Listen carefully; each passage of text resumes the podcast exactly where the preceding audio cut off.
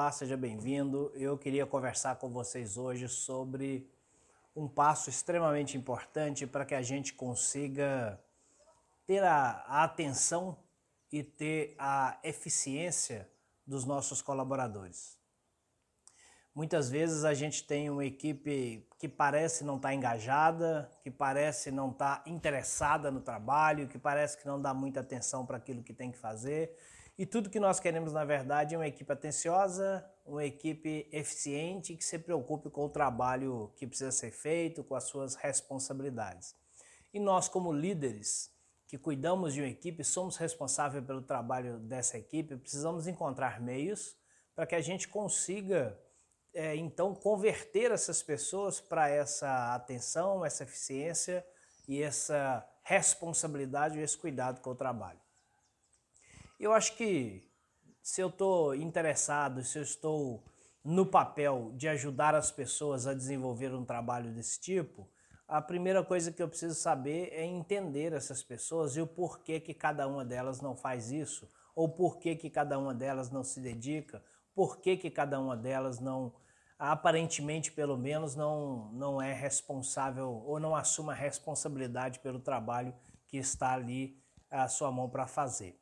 E aí eu chamo a atenção para uma, uma variável extremamente importante, que é a capacidade de ouvir. Muitas vezes o ser humano ele quer falar muito, mas não quer ouvir, ele quer ouvir pouco.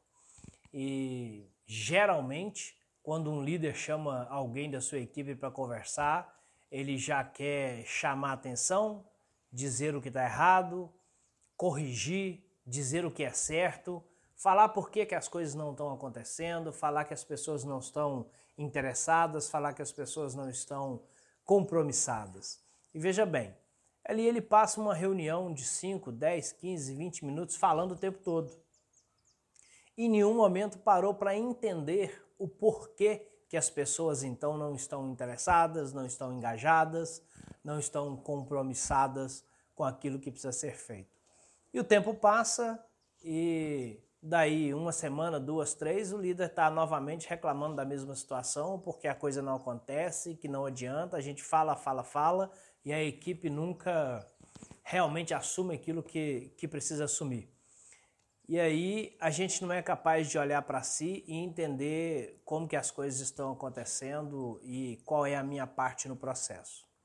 E evidentemente, se eu não tiver a capacidade de parar para ouvir por que, que as coisas não estão acontecendo, ouvir o que as pessoas têm a dizer. E às vezes a gente até faz de conta que ouve, né? Às vezes a gente até deixa, pergunta, né? Ah, por que, que isso não está acontecendo? E finge que ouve. O que, que é finge que ouve? Ouve de forma superficial. Às vezes a pessoa fala de forma superficial e a gente não busca entender realmente qual é a, o, o, o, problema profundo, qual é realmente a necessidade desse liderado que precisa ser satisfeita para que ele consiga realmente se dedicar ao trabalho. Qual é o problema de cada um? Quer dizer, qual é a solução? E a solução ela vem a partir do problema de cada um. A gente precisa entender que buscar a solução não é necessariamente dizer que eu tenho a solução e que tudo aquilo que eu digo é o que é certo. Evidentemente que quando eu digo para as pessoas que elas precisam prestar mais atenção, que elas precisam ser mais compromissadas, que elas precisam realizar mais, ser mais produtivas, seja o que for. É evidentemente que eu não estou errado, o líder não está errado ao dizer isso. Mas eu quero saber exatamente quais são as questões, os entraves que estão atrapalhando as pessoas de serem compromissadas no trabalho. Eu não acredito que uma pessoa saia de casa para o trabalho, até existe, né? na sua minoria, mas na grande maioria, eu não acredito que as pessoas saiam do trabalho e vão já para o seu dia a dia profissional, dizendo e pensando: hoje serei improdutivo, hoje não vou fazer nada, hoje eu vou ser totalmente descompromissado. Isso não acontece, na sua grande maioria, tenho certeza disso.